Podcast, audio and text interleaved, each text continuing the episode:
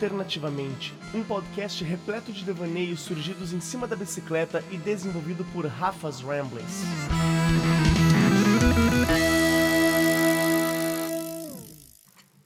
É necessária uma tribo para criar um ser humano. A evolução, assim, favoreceu aqueles capazes de formar fortes laços sociais. Além disso, como os humanos nascem subdesenvolvidos, eles podem ser educados e socializados em medida muito maior do que qualquer outro animal. A maioria dos mamíferos sai do útero como cerâmica vidrada, saindo de um forno. Qualquer tentativa de moldá-los novamente apenas irá rachá-los ou quebrá-los. Os humanos saem do útero como vidro derretido, saindo de uma fornalha. Podem ser retorcidos, esticados e moldados, com surpreendente liberdade. É por isso que hoje podemos educar nossos filhos para serem cristãos ou budistas, capitalistas ou socialistas, belicosos ou pacifistas. Yuval Noah Harari, em sua obra Sapiens, Uma Breve História da Humanidade. Olá pessoal, tudo bem? Rafael aqui falando. Rafaela.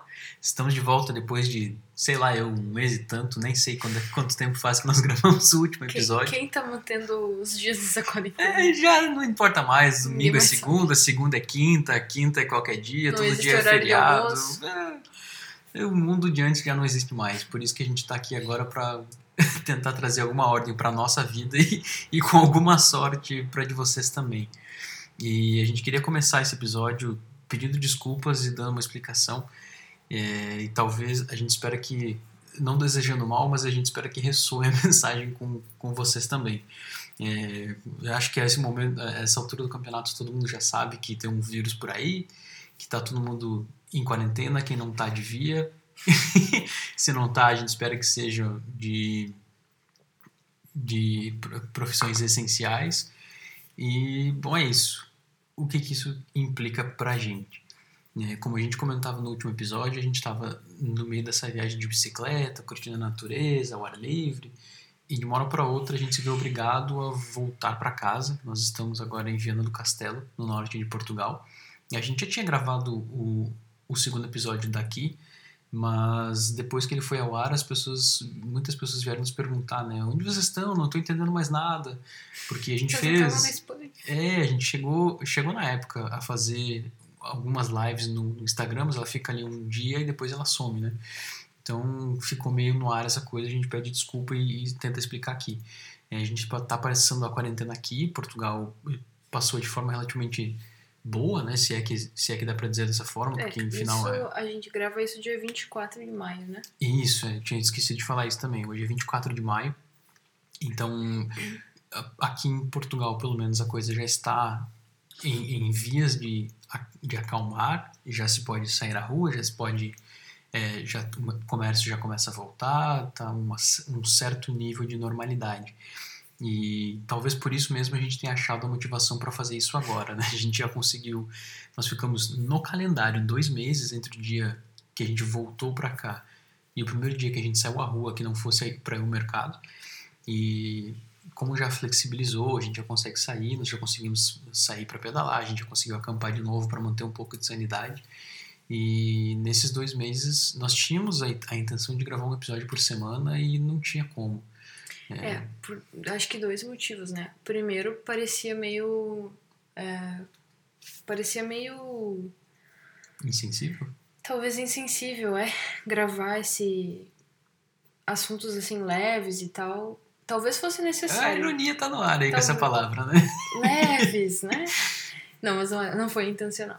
É, talvez fosse insensível, talvez fosse essencial, já não sei mais, mas na nossa concepção no momento a gente não estava sentindo que, que conseguisse abordar qualquer outro assunto, né? De, que, se, que fosse de viagem ou crescimento ou que, que fosse, quando tinha tanta. Ainda tem, né? Mas quando ainda a gente estava só ficando em casa e- e sendo assim bombardeado com notícias ruins e, enfim, especialmente do Brasil, né? Porque é lá que estão os nossos mais queridos e é onde a gente mais tem pessoas que, que nos preocupar e é a nossa terra. Então, por isso a gente ficou bem. Dá pra dizer que a gente viveu bem para baixo, né? Teve uma montanha russa aí de, de sentimentos nessa quarentena. Ah, por favor, atire a primeira pedra, quem não, né? Porque todos os amigos com quem a gente conversou e tal tam, também estavam sentindo assim. Então acho que por isso acabou que a gente não conseguia achar essa motivação para vir aqui e enfim, só queríamos deixar isso bem claro para vocês saberem que a gente não vive num mundo de faz de conta que aonde as coisas são fáceis e lindas e tudo são fotos de montanhas no, no Instagram, né? Enfim, era só para manter uma, uma honestidade aqui com vocês. E tirando isso do caminho logo de cara, vamos ao que interessa, que é de onde a gente deixou a história rolando lá no, no segundo episódio. Nós tínhamos comentado que durante a viagem a gente chegou até Faro, nós havíamos conhecido um português chamado Alex, que viaja com uma caravana de 600 mil quilos e um cachorro de mais uma tonelada e meia. e com ele a gente chegou até Faro, onde a gente conheceu um casal, a Lorena, que é romena, e o namorado dela, Vasilis, que vem da Grécia. Mas a gente comentou por cima que eles acabaram mudando muito a cara da nossa viagem, acabaram fazendo a gente repensar muitos dos nossos hábitos, como a gente levava a nossa viagem, mas ficou bastante no ar por questões de tempo, tudo, e a gente deixou isso para o episódio de hoje, que a gente vai tentar abordar um pouco mais assim das diferenças, das formas diferentes de viagem e como isso acaba passando para uma vida mais tradicional, né? Que a gente sempre é ensinado que tem uma caixinha, dentro dessa caixinha, ok, fora dessa caixinha não tá ok. É, eu acho que se eu puder inserir, é, quando a gente então começou a cicloviajar, né, viajar de bicicleta, eu acho que praticamente a gente via perfis e seguia pessoas que, por um acaso, não sei porquê, mas a gente seguia sempre mais ou menos o mesmo perfil, que eram pessoas com alforge digital e de alguma forma já era uma bicicleta mais apropriada para cicloturismo, e tanto que quando a gente começou, a gente buscou essas coisas, né? Buscamos já o material apropriado e tudo mais. E aí foi um, um claro, levamos tempo, pesquisa e tudo.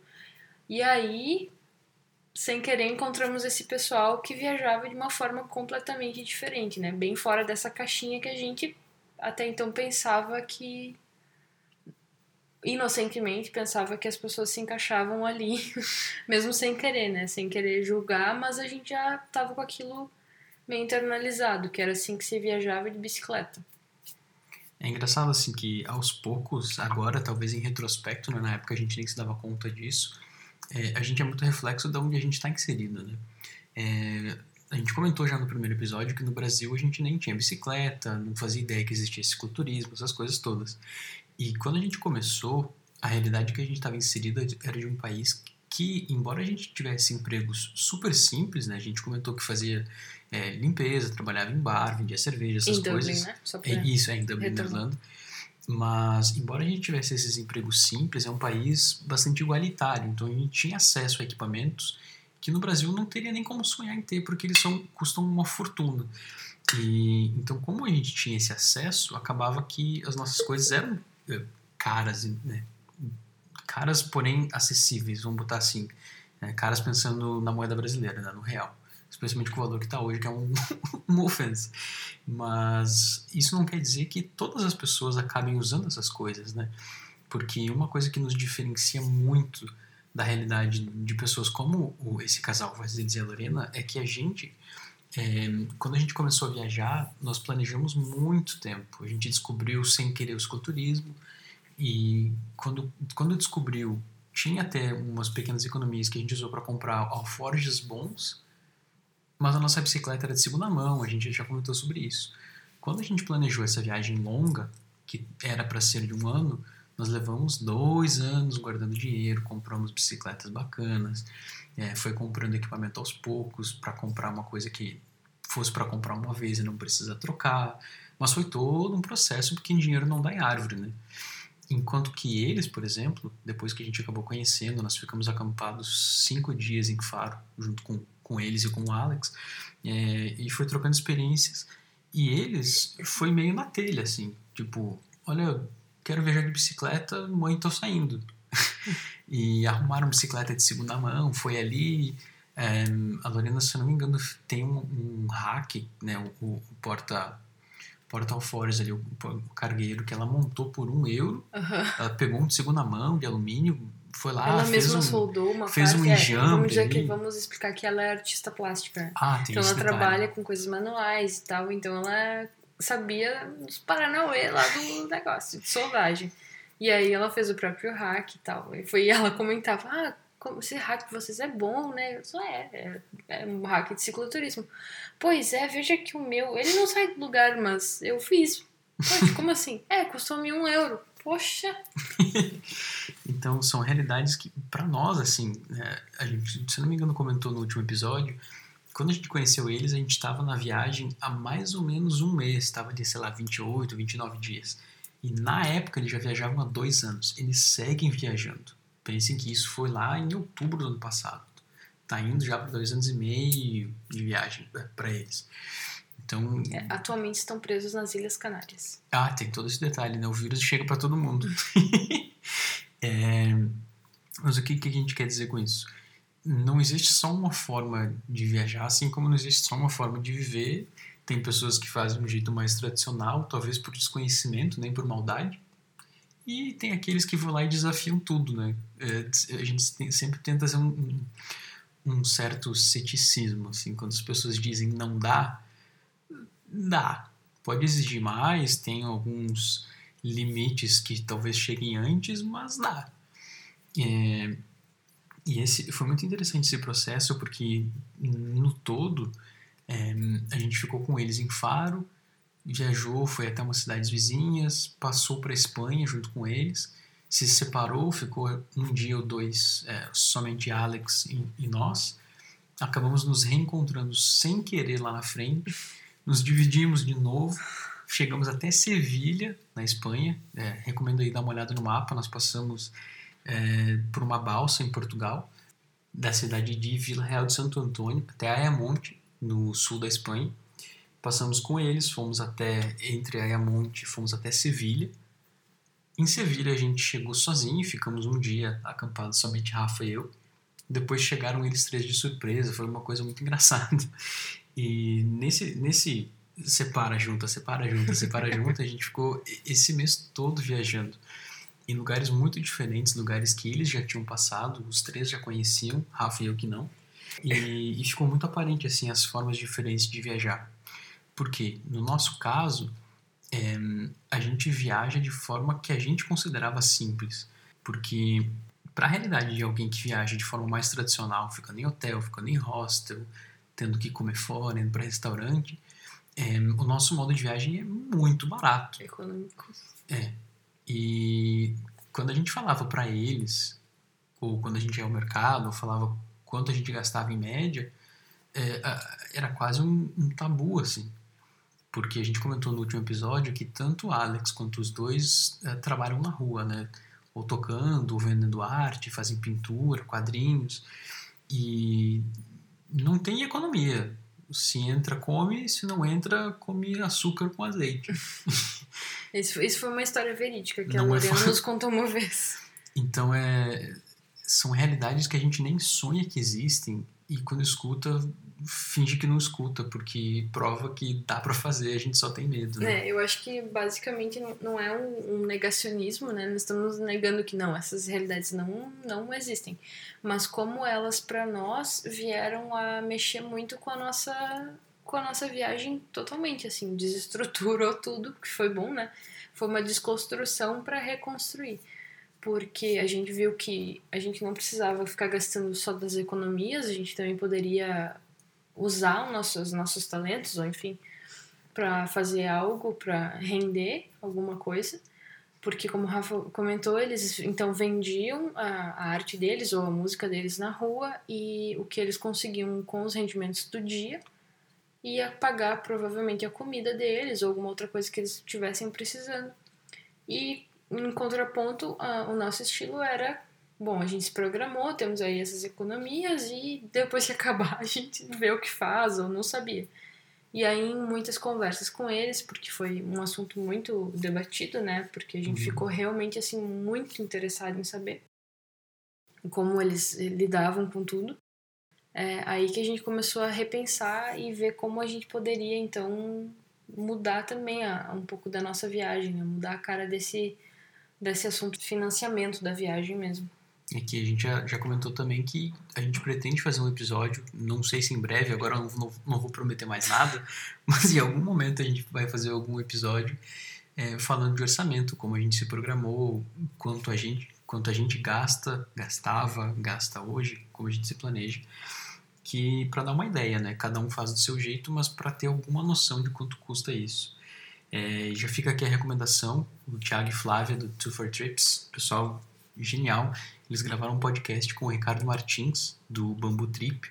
E recomendo altamente que vocês deem, escutem o podcast, está disponível aí na, nas interwebs, podemos deixar aqui o link. O Ricardo tem um podcast genial que chama Roda Mundo, o projeto de, de volta ao mundo de bicicleta dele, com uma bicicleta de bambu.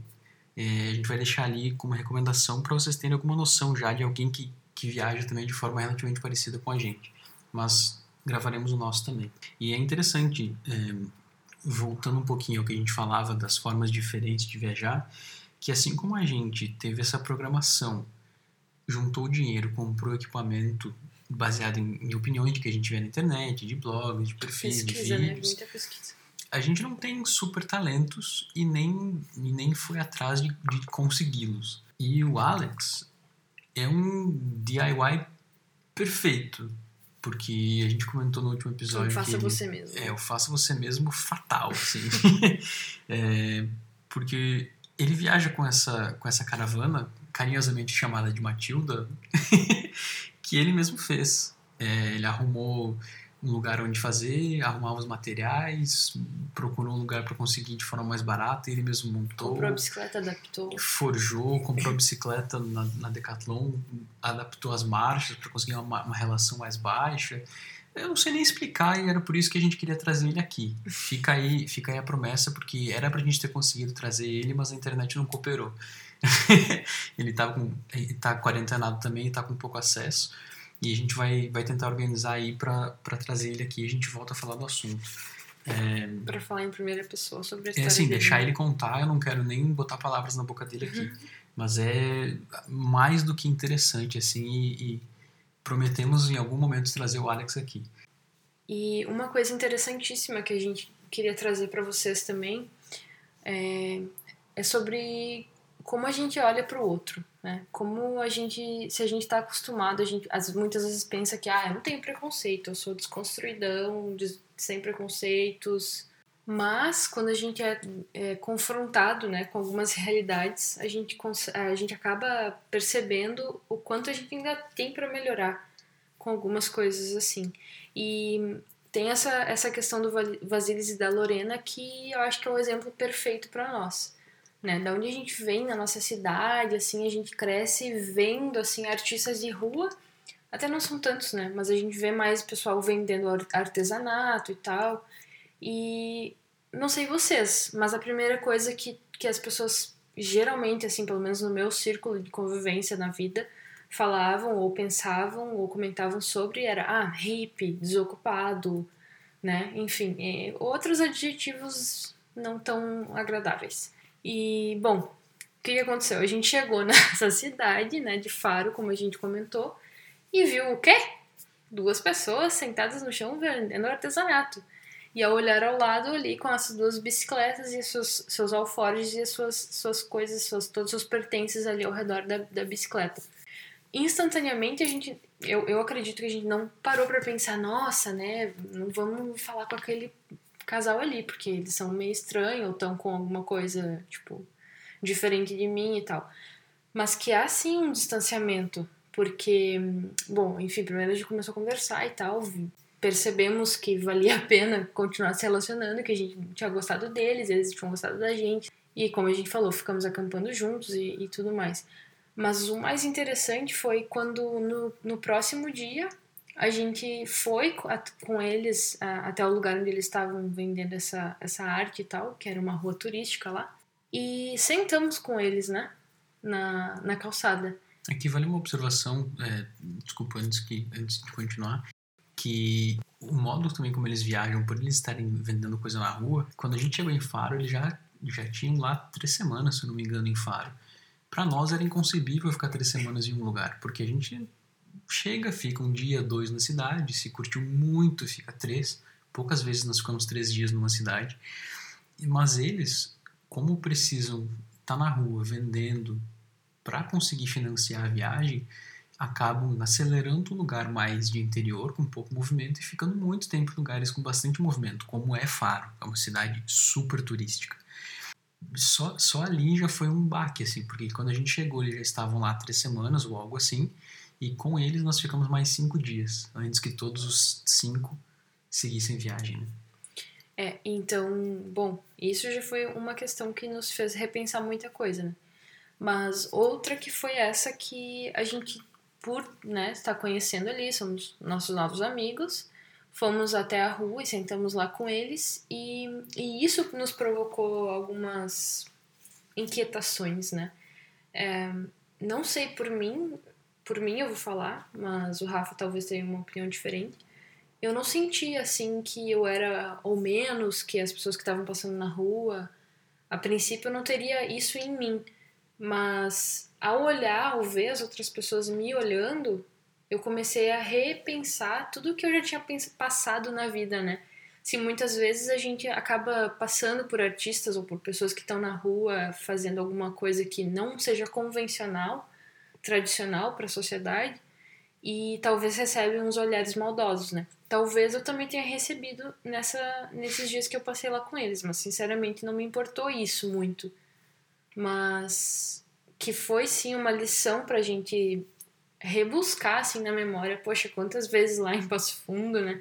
Eu passei ali na, na Praça da Cuia, para quem sabe quem é Passo Fundo, a Praça da Cuia é o centro da cidade e tinha lá alguém vendendo uma arte eu talvez, né, me senti, eu me senti até incomodada ou alguma coisa, não sei. Mas acho que é para trazer o questionamento mesmo, né, para ficar de reflexão pra gente ver talvez o que que a gente tem para repensar nessa questão dos, dos preconceitos com o diferente, né, com o outro que é uma pessoa como a gente, mas está ali só fazendo uma coisa diferente. E eu iria ainda além, assim, porque a gente nunca gosta de pensar nas nossas limitações, né? Seria um exercício interessante que todo mundo deve fazer, mas a gente não faz porque tem medo das nossas limitações. De novo, a gente estava menos de um mês viajando. Tínhamos muita coisa para aprender, não que ainda ainda temos. ainda temos, óbvio, quiçá teremos para sempre, mas ali tínhamos ainda mais para aprender. E é óbvio que eles estando há dois anos, dois anos e pouco viajando, o Alex há seis meses viajando, tinham uma miríade de coisas para nos ensinar de, das mais variadas possíveis, assim, como gastar menos, é, técnicas de acampamento. Eu acho que vocês... outro parênteses que cabe também é que nós, eu e Rafa, estávamos sempre por ainda estar tá no início da viagem, não saber bem como encontrar ainda acampamentos selvagens, que são acampamentos sem, sem pagar, né? Sem, sem estrutura. É, sem estrutura. E, enfim, a gente estava sempre ficando em bastante campings e tal, e com isso as nossas economias iam reduzindo cada vez mais, né? E talvez também no começo a gente tenha olhado para essa viagem mais como umas férias, assim, tipo, ah, vou, merecemos ficar aqui, ou fazer tal coisa, ou comer uma coisa diferente. E, mas enfim, eles, por ter sempre essa mentalidade do gastar menos, porque ganham menos, do, do, do fazer mais simples, eles nunca ou quase nunca ficavam em campings pagos, né? O Alex até com um pouco mais de periodicidade porque ele tinha que ele faz vídeos para o YouTube, então ele tinha que sempre conectar, fazer uma, uma né, fazer o upload lá dos vídeos e tal. E mas o Vasilis e a Lorena não, eles ficavam bem menos quando eles precisavam, eles vinham alguma acomodação de algum tipo mas se não era sempre no modo assim mais econômico possível. E outra coisa que se mostrou diferente dos nossos estilos de viagem é que, como a gente tinha um pouco mais de liberdade financeira, digamos assim, a gente podia é, escolher as nossas rotas de forma mais livre também. A gente é muito fã do frio, isso eu acho que não é segredo para ninguém, e a gente sempre pensava que, pô, nossos sacos de dormir nos levavam a uma, a uma temperatura relativamente fria.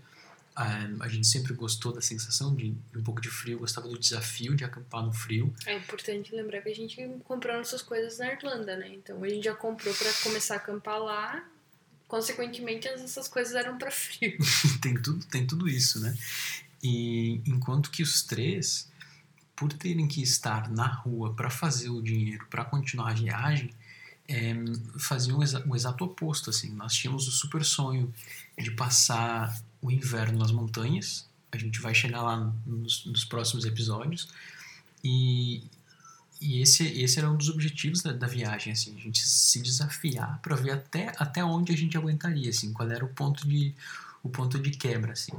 Enquanto que eles estavam fazendo o exato oposto, né? eles vinham de lugares frios como Romênia vieram até, até a Espanha, até Portugal, fazendo sempre a costa, que é o lugar mais turístico, de, de clima mais ameno, e tanto que depois que a gente se separou, nós ficamos esse tempo juntos em Sevilha, depois cada um foi para o seu lado, eles tomaram a balsa, né, o Vazilis e a Lorena, para as Ilhas Canárias, que é um lugar que tem um inverno super ameno e é onde explode o turismo lá para eles poderem fazer, fazer a grana deles, porque eles já tinham, depois de dois anos de viagem, tinham algum equipamento para trocar e, e, lá assim é o, o, o point de onde eles poderiam fazer isso de forma, de forma mais tranquila do que contar com a sorte de, de ter uma temporada boa de turismo em outros lugares. Né? É, até porque eles já tinham passado um, um inverno, assim, num, num lugar frio e... Era na Itália, né? Na Itália, sim, acho que foi em Turim, ou talvez é, eu esteja falando... Não, é isso mesmo. Mas enfim... Eles não e... tinham conseguido acampar, tudo. Isso, aí eles tiveram que ficar numa casa e tudo mais, e numa, numa comunidade, assim, e tal. E já sabiam que era complicado, que sofreram demais, e não queriam repetir essa experiência, até porque não, né, dá para entender. Mas, enfim, e a gente sempre com a ideia de ir pro norte. Tanto eu lembro deles falando: vocês são malucos, o que vocês querem fazer lá? Mas gostos são gostos e, spoiler, a gente acabou indo para as montanhas mesmo. é, e só para finalizar, então, só a gente gostaria de deixar a mensagem de: poxa, sempre temos algo a aprender, né? E sempre temos que olhar para o outro tentando imaginar como é ser o outro, né? Eu acho que isso que talvez seja o segredo da gente conseguir acrescentar empatia nas, nas nossas vidas, né? E que ninguém aqui é feito de cerâmica, né? Não precisamos é, ficar imutáveis e sempre no mesmo formatinho pro resto da vida, né? Se alguém, algum dos nossos amigos ou alguém que já nos conhecesse de antes nos vê agora, provavelmente vai achar que a gente está muito diferente. E com orgulho a gente pode dizer que sim, a gente está muito diferente. É, mudamos ideias, mudamos formas de viver e. E basicamente é isso, pessoal. Fica, fica essa mensagem no ar e junto com ela a promessa de trazer os próximos episódios com um pouco menos de intervalo. E já para deixar um pouco de provocação. Eu culpo o coronavírus. para deixar um pouco de provocação no ar, é, a gente tá, tá planejando, né? E talvez aí tenha também um pouco de culpa desse, desse episódio ter demorado tanto. A nossa ideia era ter feito um especial já no nosso terceiro episódio, acabou não, acabou não rolando, é, porque né, a gente arquiteta algumas coisas, nem tudo dá certo, mas vai sair. A gente tem uma série de episódios especiais para fazer sobre alguns temas que a viagem nos, nos trouxe, sobre é, formas diferentes de, de ver mesmo. E são alguns temas que a gente vai abordar em episódios talvez um pouco mais longos, com entrevistas, e é por isso mesmo que eles demandam um pouco mais de atenção. Não sei se já no quarto episódio vai rolar isso, mas já faz tempo que a gente está assistindo alguns documentários, lendo tudo. Vai ser um episódio com mais bibliografia. A gente vai tentar deixar bastante indicação de leituras que a gente está fazendo, que estão nos fazendo rever muita coisa, mesmo fora da viagem, e que a gente tem certeza que podem ser super válidas também para quem tem uma vida mais tradicional, que tá, tem uma casa fixa, tem, tem lugar para morar, tem trabalho, tudo. É, sempre tentando trazer aqui as reflexões que a gente faz para que elas também sejam usadas para quem está numa, entre aspas, vida tradicional ou convencional. Porque nem todos, a gente sabe que nem todos têm essa possibilidade ou estão no momento da vida de viajar, né? E que isso seja utilizado aí por vocês da melhor forma. Era isso. Tchau. Obrigada. Um beijo e até a próxima.